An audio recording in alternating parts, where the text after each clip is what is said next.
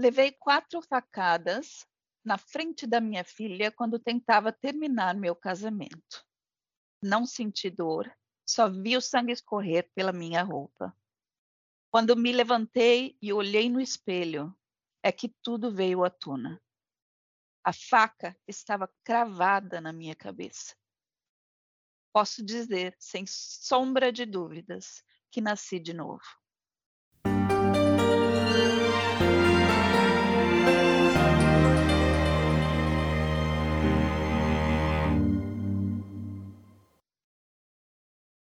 É, muito, muito triste isso. É, a gente vai começou esse podcast de uma maneira um pouquinho diferente hoje, né? É, como vocês uh, puderam ver, é, hoje a gente vai falar um pouquinho no Desenrola Brasil sobre um assunto muito triste, mas é, que é a realidade que tem acontecido no Brasil nos últimos anos, que é a violência contra a mulher. Tá? Eu sou Humberto. Oi, Karina. Oi, Olá. Laura. Tudo bem com vocês? Tudo bem, você? Tudo bem Tudo também. Bem. Uh, a ideia de abordar esse tema uh, no podcast de hoje, ela começou, né, porque uh, tem surgido aí na mídia, a gente tem visto com muita frequência, ah, sobre eh, casos de jogadores de futebol famosos, sentenciados por crime de estupro, outro mais recentemente foi preso, e também no WordCheck, é, acho que foi até com você, Laura, que eu comentei recentemente que tem tido um aumento assim muito grande na quantidade é, de casos que a gente vê todo dia com relação a feminicídio, né? Para quem não está é, familiarizado com o termo, feminicídio é o crime de assassinato contra a mulher pelo simples fato de ela ser mulher. É um, é um, é um crime de ódio, né? Um crime contra a mulher.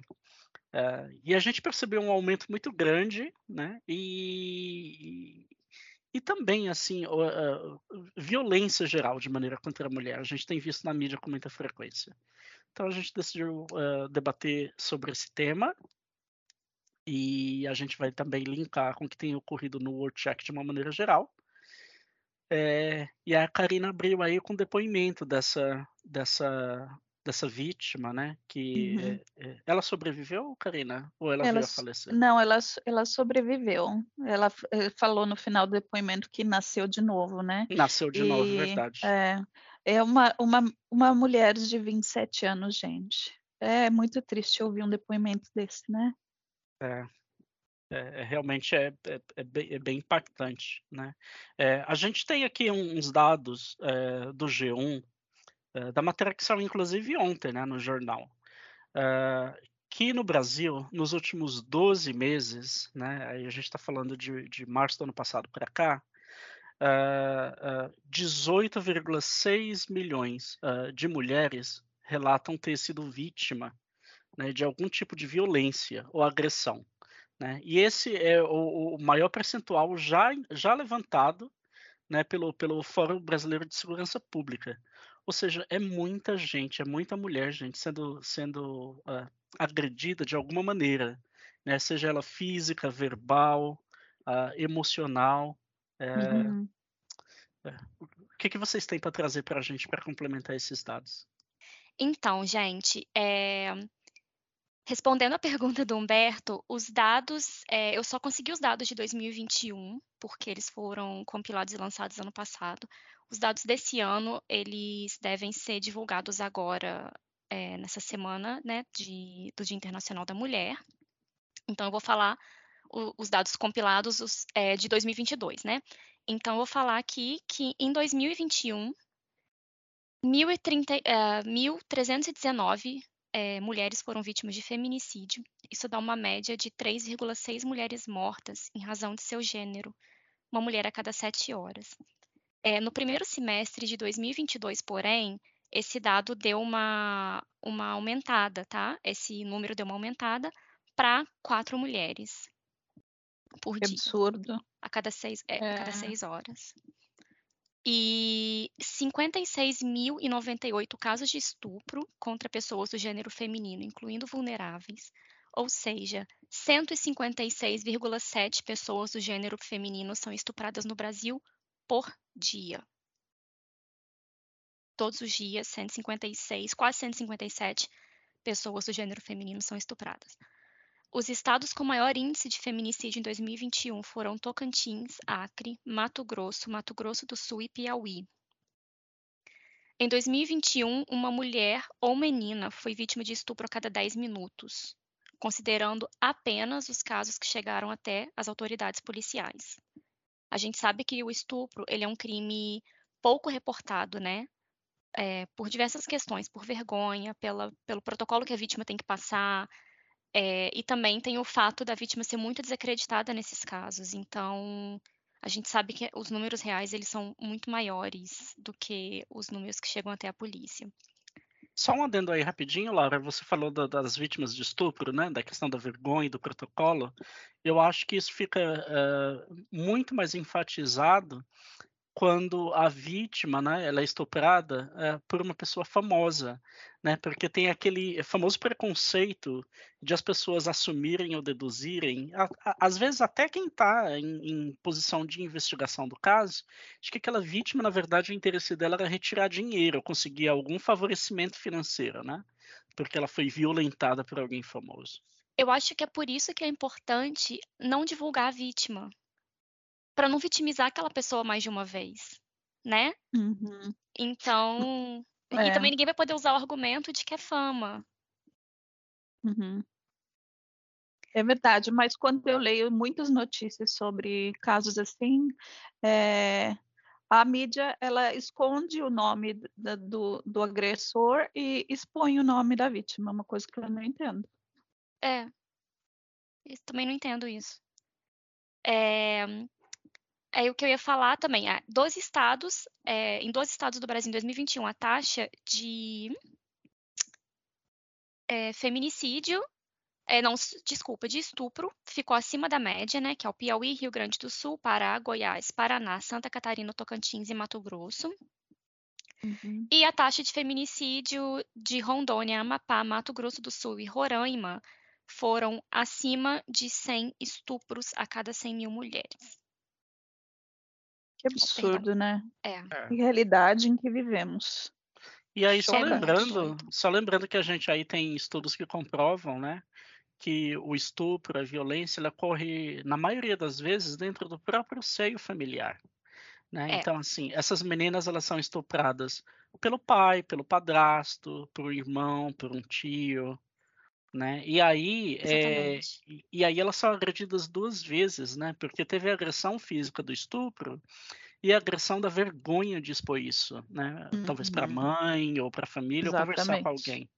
É o famoso Exatamente. você não vai acabar com a vida dele. É. É, exatamente, é. É, não, é muito complicado mesmo. Uh, eu tenho, eu tenho aqui o que a gente chama de raw data, né? que é, que é um, um dado ainda grosso que não foi ainda destrinchado, mas que, que mostra para a gente que no ano de 2022, a cada minuto, 35 mulheres no Brasil sofreram algum tipo de violência física ou verbal. Né? E aí, é, isso mostra aí um crescimento de mais de 25% na, na, taxa de agressão comparada com os anos anteriores, né? É, e quando a gente olha para 2022, né, o, o, a gente se pergunta, mas por quê? O que pode ter causado, né? Então, a gente tem alguns fatores aí que ajudam a identificar é, é, esse crescimento é, exponencial. É, primeiro, é, é, o fim das, das uh, políticas públicas né, pra, de proteção à mulher, que a gente enfrentou aí nos últimos quatro anos. É, a pandemia de Covid também agravou né, a situação, né, porque as pessoas ficaram mais, mais uh, confinadas em casa, uhum. teve lockdown e tudo mais. E também pela onda crescente de movimentos ultraconservadores no Brasil, né? Uhum. E também põe a mulher é, numa posição inferior, né, inequalitária, uhum. comparada com o homem. O famoso patriarcado, né? É, assim, a, a, a casa, o, o, o, cenário familiar, ele, ele, gira em torno do, do, homem, né? Como no papel de provedor, no papel de líder, né? Da casa, né? No inglês a gente tem um termo que chama breadwinner, né? Que é a, a uhum. pessoa que ganha o pão da casa, né? É, isso explica uhum. bem. O que é muito interessante, porque durante a pandemia as casas foram sustentadas basicamente pelas mulheres. E tem pesquisa que prova isso. É. Mas é, é uma tristeza, é uma realidade bastante triste. Eu posso voltar para a parte nerd da parada e citar a, algumas leis Claro, que Claro. cobrem, né? Então tá. claro, com certeza. É, eu acho que uma coisa que é importante a gente diferenciar é a lei do feminicídio e a lei da Maria da Penha. Porque muita gente, como são leis de proteção às mulheres, colocam as duas no mesmo saco. Elas se Uhum. complementam, né? Então, a lei do feminicídio, ela é uma lei que altera os artigos 121 do Código Penal. O artigo 121 é um artigo que trata sobre homicídio. E ele altera o Código Penal no sentido de falar que feminicídio é um homicídio praticado contra a mulher em, é, em razão do seu gênero. Uhum. O que, que é, é, um homicídio praticado contra a mulher em razão do seu gênero? É quando é, a mulher não é vítima de violência urbana, por exemplo. Quando ela está tentando terminar um relacionamento, ela morre. Porque a pessoa não aceita. É, e muita gente não entende que é, a relação de ser mulher, como o Humberto citou, é uma, na verdade é uma relação de poder. Tanto o estupro quanto o feminicídio são relações de poder. É, eles subjugam a mulher como se fosse uma posse Uhum. daquela pessoa que, que a tem, entendeu? Então, se você não é minha, você também não é de- não é de mais ninguém. E como que você não é de mais ninguém? Não existindo mais, né? E, e essa lei do feminicídio, ela foi aprovada em 2015, então ela é muito mais recente do que a Lei Maria da Penha, que foi aprova- aprovada em 2005. Uhum. Então, é, primeiro a gente começou a cobrir a violência doméstica para depois caracterizar a- a- o assassinato é, Da mulher. exata- exatamente por razão de gênero. Uhum. É, a Lei Maria da Penha, ela, ela é conhecida assim porque a pessoa que, que inspirou a lei, né, que é a Maria da Penha, ela foi, ela sofreu duas tentativas de assassinato do marido, do então marido dela, e desde então ela foi uma ativista na causa e ela Uhum. tenta trazer luz para o tema. E a- Lei Maria da Penha, ela ela tipifica algumas coisas é, sobre violência doméstica e por- ela declara, por exemplo, que homens não podem, é, os agressores, perdão, eles não podem sofrer nenhum tipo de pena pecuniária. Uhum. E tem, tem todo um tratamento especial para vítima e tudo mais. Então, gente, em briga de marido e mulher, a gente mete a colher sim, tá? É, Pode meter, Sim. com força. é. E não fiquem quietos. Exatamente. Yeah. Hum, é isso mesmo. E aí, aí só lembrando também ah, a respeito da Lei Maria da Penha, né, que a Lei Maria da Penha ela não protege eh, eh, simplesmente mulheres héteros, né, mulheres gays também, eh, ou mulher que tenha uma outra orientação sexual que não seja hétero também estão cobertas pela Lei Maria da Penha, né? Porque É isso eh, mesmo. é a agressão contra a mulher independente da, da, da orientação sexual. Então, assim, Uhum. ah, mulheres que têm companheiras violentas também, é, sim, elas, elas podem e devem denunciar, né? Não podem ficar Uhum. caladas. É. Sim. É isso mesmo. É, Por isso que eu então, me corrigi quando eu falei homens. é, Agressores. Agressores, é. agressores, é, Ou agressores. agressoras, né? É. É, ou agressoras. É. Mas é, o feminicídio é um tema que, que vem realmente aumentando é, no contexto brasileiro. Estamos falando de um contexto brasileiro específico no momento, né? Ahm, e como a Laura falou, é um crime ah, cometido pela pessoa, pelo gênero, né? Que é a mulher, né? Então, é, é acontece pelo desprezo ou discriminação daquele ser humano de ser a mulher, né? Então é considerado um crime hediondo também, eu gostaria de lembrar, e, e isso, essa consideração faz parte ah, da lista de crimes que são mais graves por causarem uma indignação e uma comoção social. Eu, eu sinto que o meu computador está sangrando quando eu começo a ler sobre essas coisas, sobre vários outros assuntos que hoje nós não vamos tratar, mas é, são mulheres com 14 facadas, com vários tiros, com o pescoço inteirinho cortado, sabe? Assim, são coisas que são é, causam indignação, né? E por então, quê, né? É, exatamente. E por quê, né? Qual é a razão de que, que você justifica fazer um negócio desse? Não, não tem é, razão nenhuma. Então, é, até o Conselho Nacional de Justiça, né, fala que, que um, o crime é um crime de ódio que, que, envolve relações de poder e traços de misoginia. Então, assim, é, se você não sabe o que é misoginia, é o sentimento de desprezo e raiva contra a mulher, né? Então, assim, é, tem toda essa comoção ao redor disso. Então, é, como a Laura já falou sobre a lei, eu não vou me repetir aqui, mas eu gostaria de é, acentuar que a lei pode ser aumentada, tá? Ela tem essa, essas penas que, que vêm como consequência da, da, da tentativa ou uh, da, da, conclusão, né, eh, do homicídio, do feminicídio, elas levam de 12 a 30 anos de reclusão tá?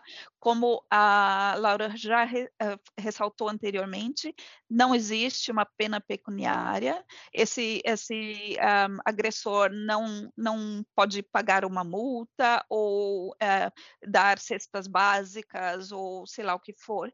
Ele vai para a cadeia, tá? Então, é, essas penas que acontecem de 12 a 30 anos, que podem variar, elas podem também aumentar ser aumentada dependendo da situação, do contexto em que ela for ocor ocorrida, né? De, de aconteceu. Uh, então, as situações que podem ser de aumento sejam que quando um feminicídio aconteceu durante a gestação da mulher ou nos três primeiros meses após o parto. Tá? Essa é uma das situações. Outra é com contra mulher menor de 14 anos ou maior de 60 anos.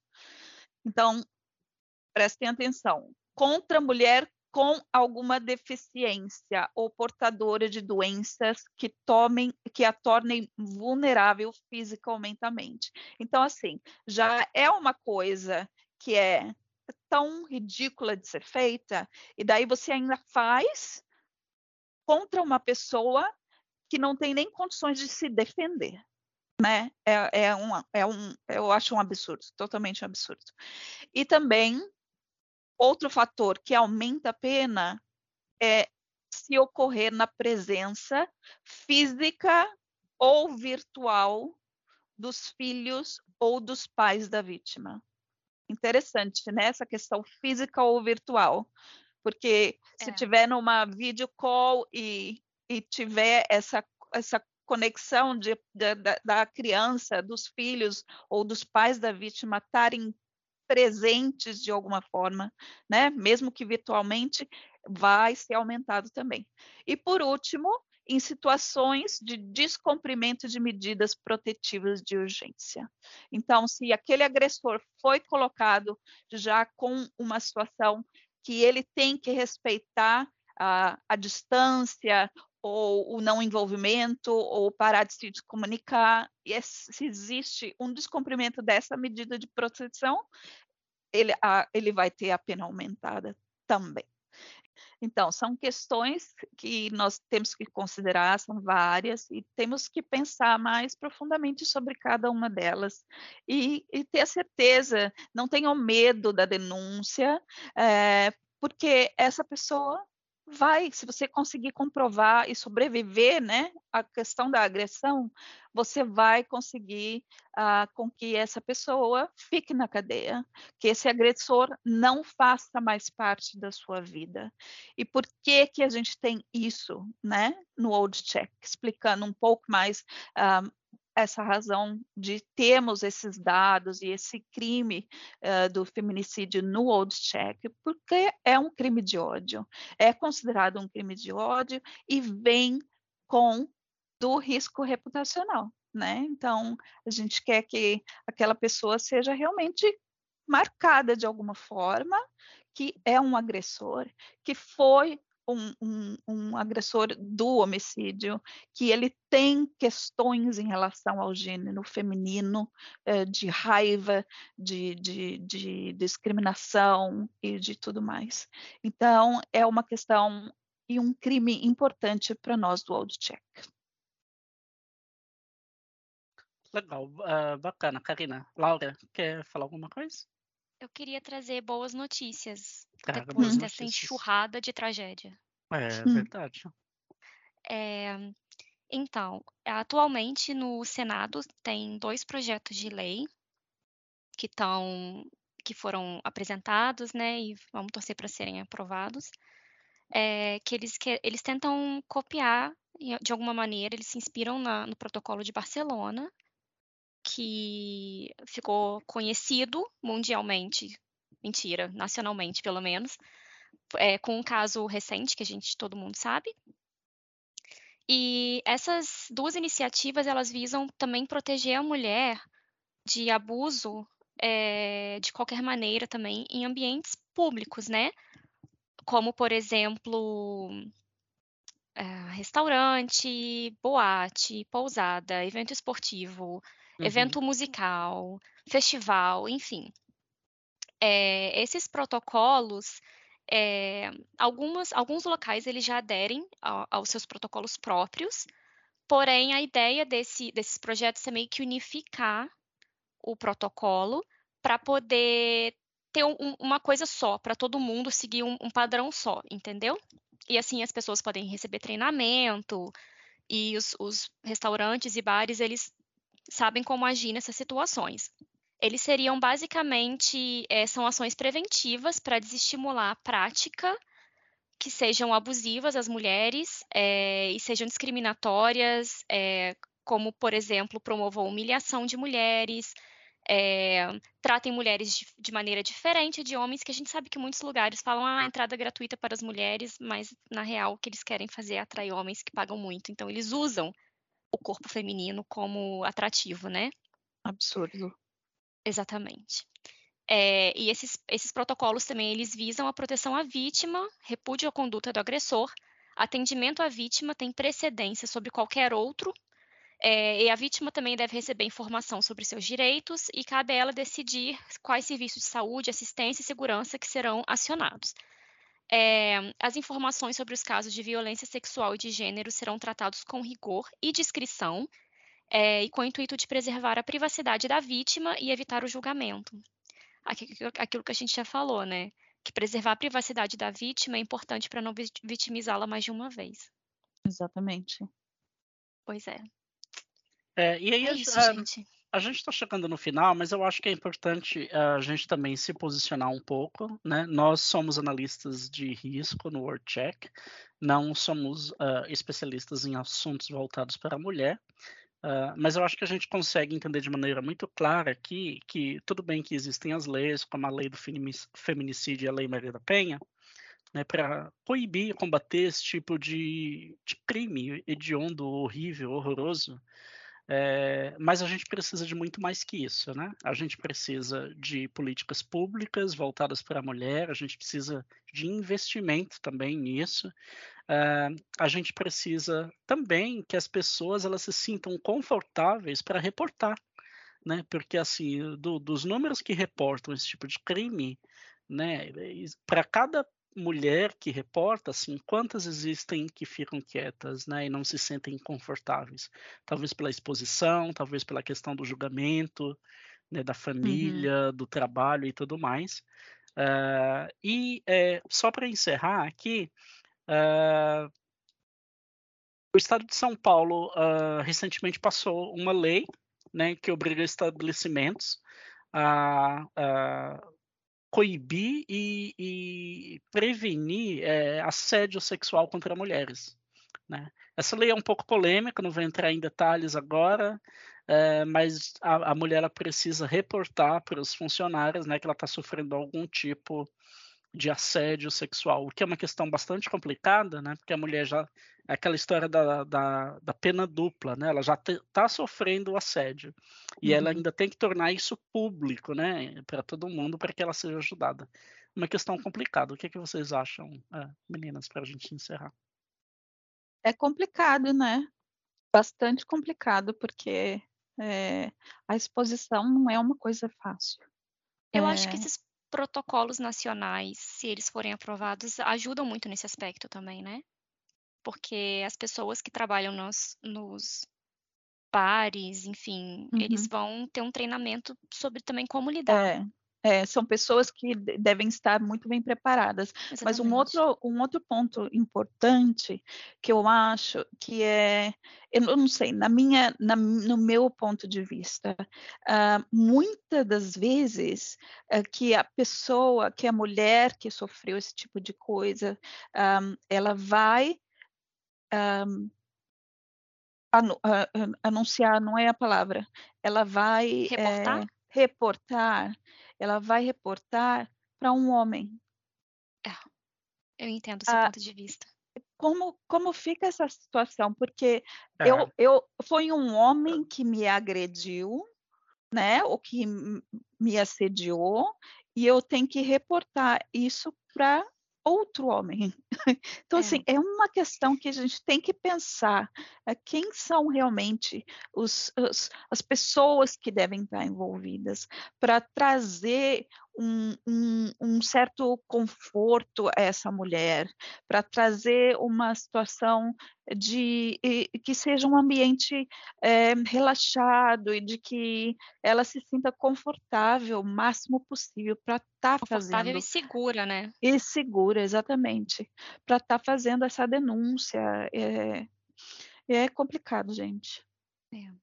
É, e aí a, a, mensagem que a gente pode passar passar para quem está no, nos escutando agora é que assim é, denuncie, né? Não fique quieta. É, eu sei que é complicado, a gente sabe que, é, que pode ser complicado, mas assim a questão da violência doméstica, ela nunca começa com agressão de fato.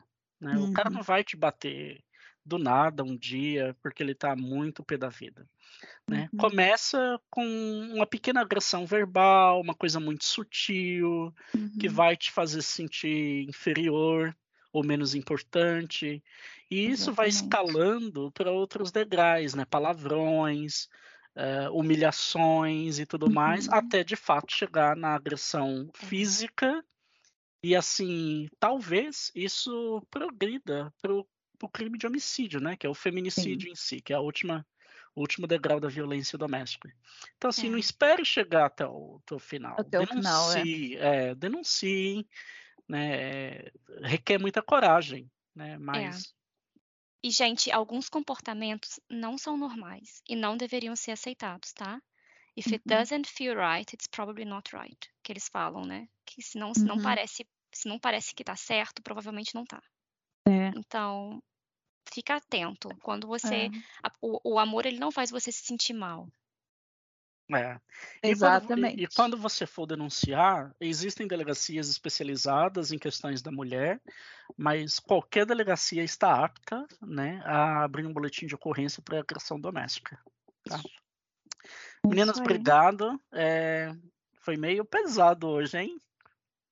É, é uma situação, um assunto pesado em si. É, é. pesado, né? E muito pois é. real. É, pois é. é verdade. Mas isso então, aí.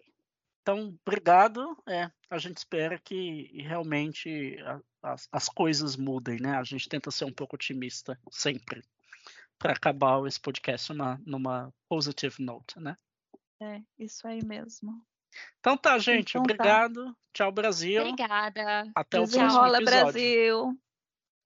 Tchau. Tchau.